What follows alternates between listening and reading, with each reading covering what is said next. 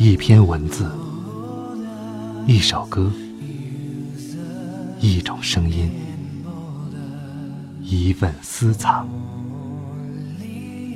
欢迎收听静波频道。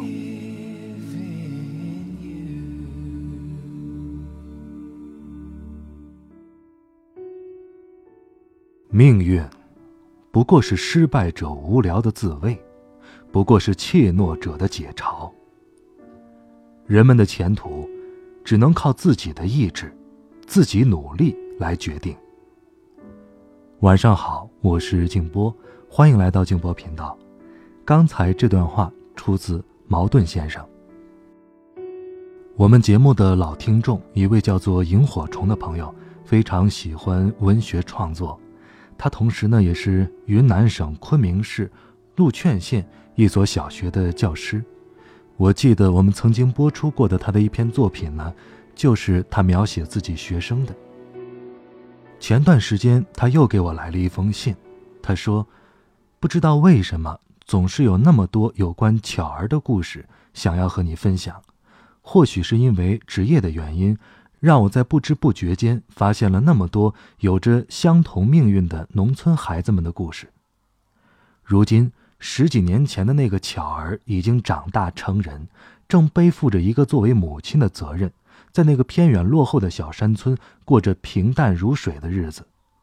十几年后的今天，同样的巧儿的故事，却正在贫穷落后的农村继续上演。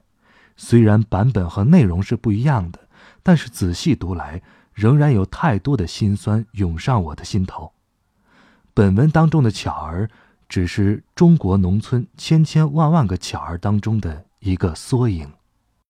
我突然间有一种冲动，想为那些可爱的孩子们每人写一个故事，然后再把这些故事写成一本书。这本厚厚的书，足够让我们每一个人读一辈子。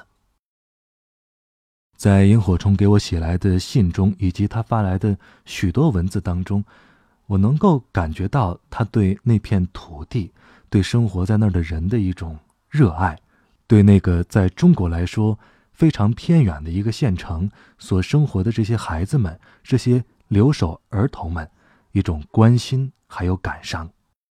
我想，像萤火虫老师一样工作和生活在基层的千千万万的这样的老师们。他们所充当的角色，对孩子们来说，可能远比一个老师本该做的工作要多得多，也重要的多。也正是有了千千万万的像他们这样的老师，才能让这些留守儿童，在本就孤独的童年时光当中，有了一些希望和快乐。好，接下来我来把萤火虫老师写的这篇《巧儿》读给大家。让我们一起对这样的老师致敬。如果你希望看到这些孩子们的照片，还有这篇文章，可以通过微信公众号搜索添加“静波频道”。巧儿，长着一双黑黑的眼睛，长长的睫毛，皮肤黑红，是那种标准的高原红。巧儿是一个不喜欢笑的女孩。无论是在学校还是在家里，巧儿都不喜欢笑。因为，在他的心里，好像没有什么事儿会让他开心到去笑。特别是自从妈妈走后，巧儿的内心更是开心不起来，仿佛有一块石头压在他的心头，压得他喘不过气来。以前，妈妈在家的时候。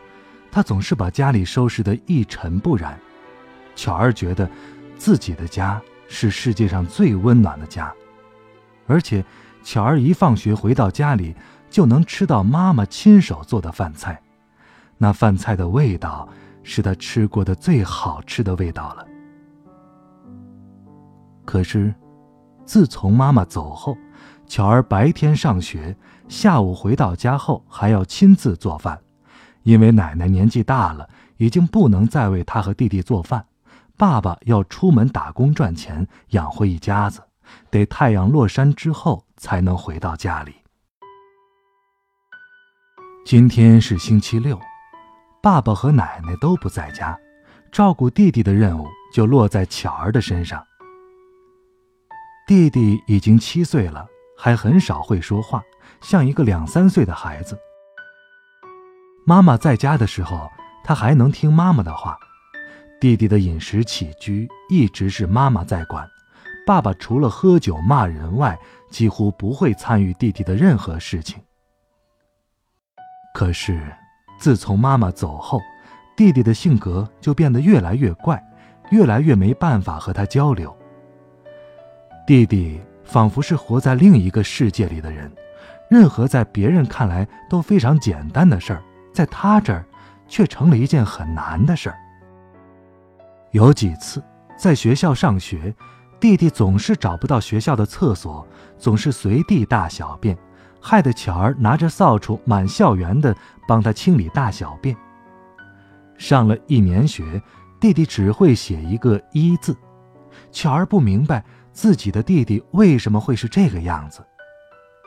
因为弟弟，巧儿经常遭到别人的白眼，受到别人的数落。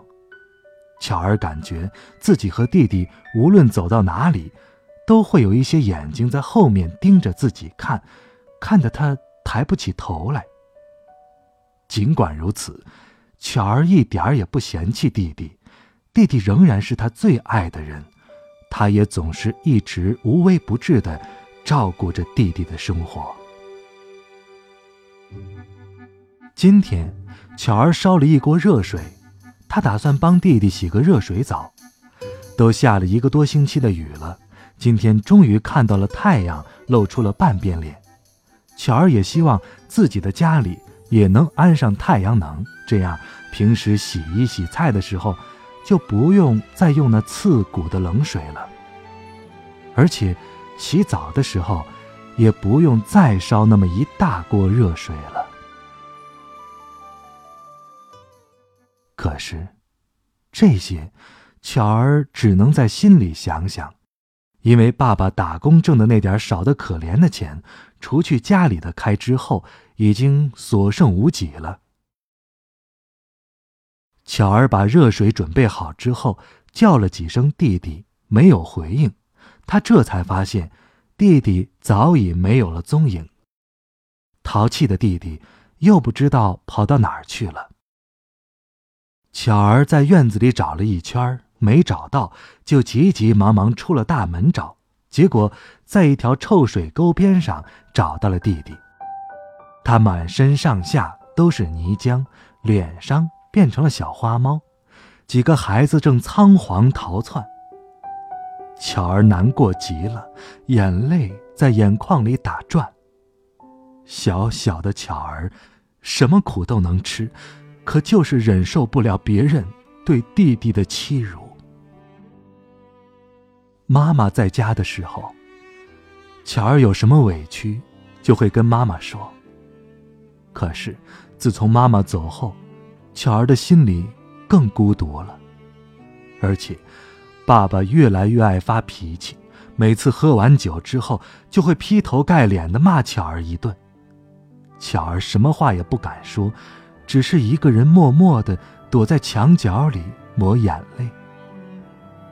其实，巧儿心里清楚，爸爸心里也很苦。一个大男人，连老婆儿女都没法养活，叫他怎么在别人面前抬得起头呢？好在，巧儿是一个乖巧懂事的孩子，能够帮助家里做些简单的家务事。这让爸爸的心里宽慰了不少。巧儿把弟弟拉回家，帮他洗了澡之后，又把弟弟和自己的脏衣服换了。每个星期六，巧儿都会把弟弟和自己换下来的衣服洗得干干净净。巧儿不想让妈妈回到家里之后，看到他们脏兮兮的样子，那样的话，妈妈会更讨厌他们的。会更讨厌这个家的，因为有几次，巧儿听到爸爸在电话里跟妈妈吵架，妈妈说，她再也不想回这个家了。每次听到妈妈和爸爸在电话里吵架，巧儿的心里都非常难过，她总觉得，妈妈离家出走，都是因为自己和弟弟的缘故。如果自己能够早一点多为妈妈承担一些家务劳动，或许妈妈就不会那么累，也就不会离开这个家，离开自己和亲爱的弟弟了。下午六点。爸爸拖着疲惫不堪的身体回家了。他告诉巧儿：“妈妈要回来了。”但是从爸爸脸上的表情，巧儿知道他并不高兴。巧儿心里隐隐感到，好像有什么事儿要发生。他胡乱的吃了几嘴饭之后，就爬到床上躺着，哪儿都不想去。巧儿不知道，失踪一年的妈妈，为什么突然要回来了。刚开始的时候，巧儿是那么盼望妈妈回来，她已经好久没躺在妈妈身边，和妈妈说说学校里发生的新鲜事儿了。可是，渐渐的，巧儿又特别怕妈妈回来，因为。他怕妈妈回来一次之后，就会永远离开这个家，再也不回来了。一想到这些，巧儿心里就一阵心酸，泪水止不住的流了下来。巧儿任由那肆意的泪水流在枕头上，不一会儿，泪水。就浸湿了半块枕巾。巧儿已经记不清自己有多长时间没哭过了。她一直是一个坚强的女孩。在学校的时候，由于学习刻苦认真，她总是得到老师们的表扬，而且。她和同学也能友好相处，无论是哪个同学有了困难，她都能热心的帮助。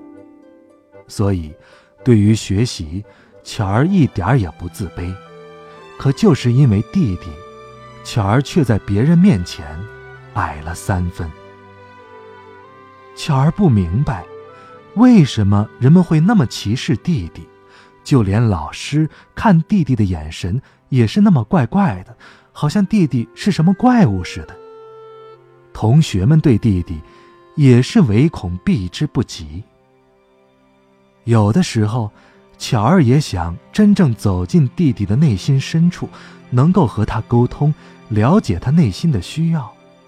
可是，弟弟就是不打开他的心扉，让他走进去，哪怕是靠近一些都不行。弟弟。就像是一个外星人，永远活在他自己的个人世界里，没有人能够闯进他的世界，和他产生共鸣。巧儿就这样，静静的躺在床上，想着自己的心事。可怜的巧儿，已经很久没和谁说过心里话了。他想。这次妈妈回来，自己一定要告诉妈妈，这次考试，他又考了全班第一名了。他想让妈妈和他一起分享这份快乐。一想到这儿，巧儿的心里又稍微的开心了一些。不知不觉间，巧儿睡着了。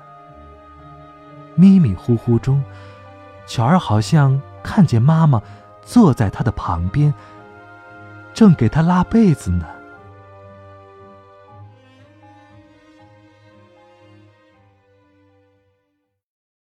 第二天早上，巧儿很早就醒来了。她一起床就忙着打扫卫生，她想让妈妈回来之后能够看到家里还像原来一样干净整洁，这样或许妈妈就不会再走了。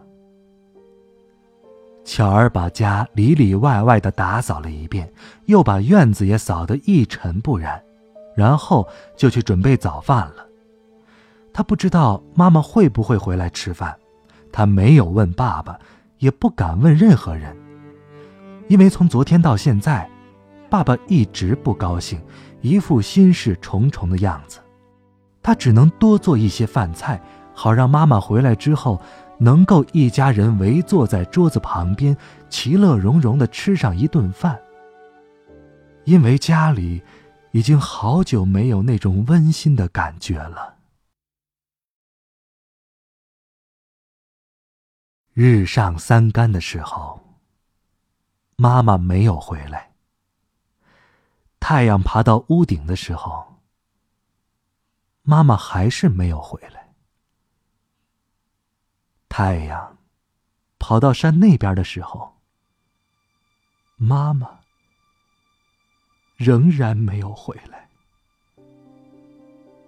巧儿的心也渐渐的由欢喜变成失望，最后是绝望。天黑的时候，爸爸说：“明天跟爸爸去法庭吧，你妈妈要跟我离婚呢。”让你们选择，跟谁一起生活。今天，你妈妈也不回来睡了，她去住宾馆了。你也早点洗洗睡吧，明天还要早起呢。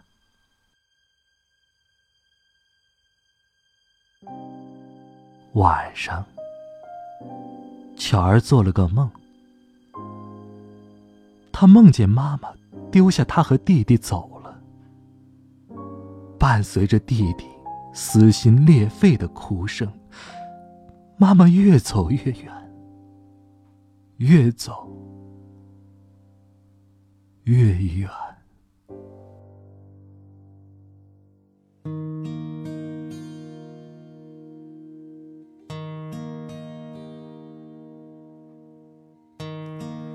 Softly sighs the rainbow, misty songs of old, flowing by the skyline. My secret lullaby.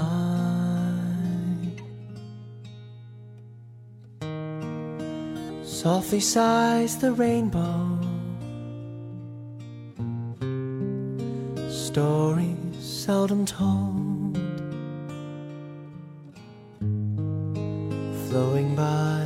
skyline. My love songs never rhyme. I stand alone below, lingering by my secret rainbow and I,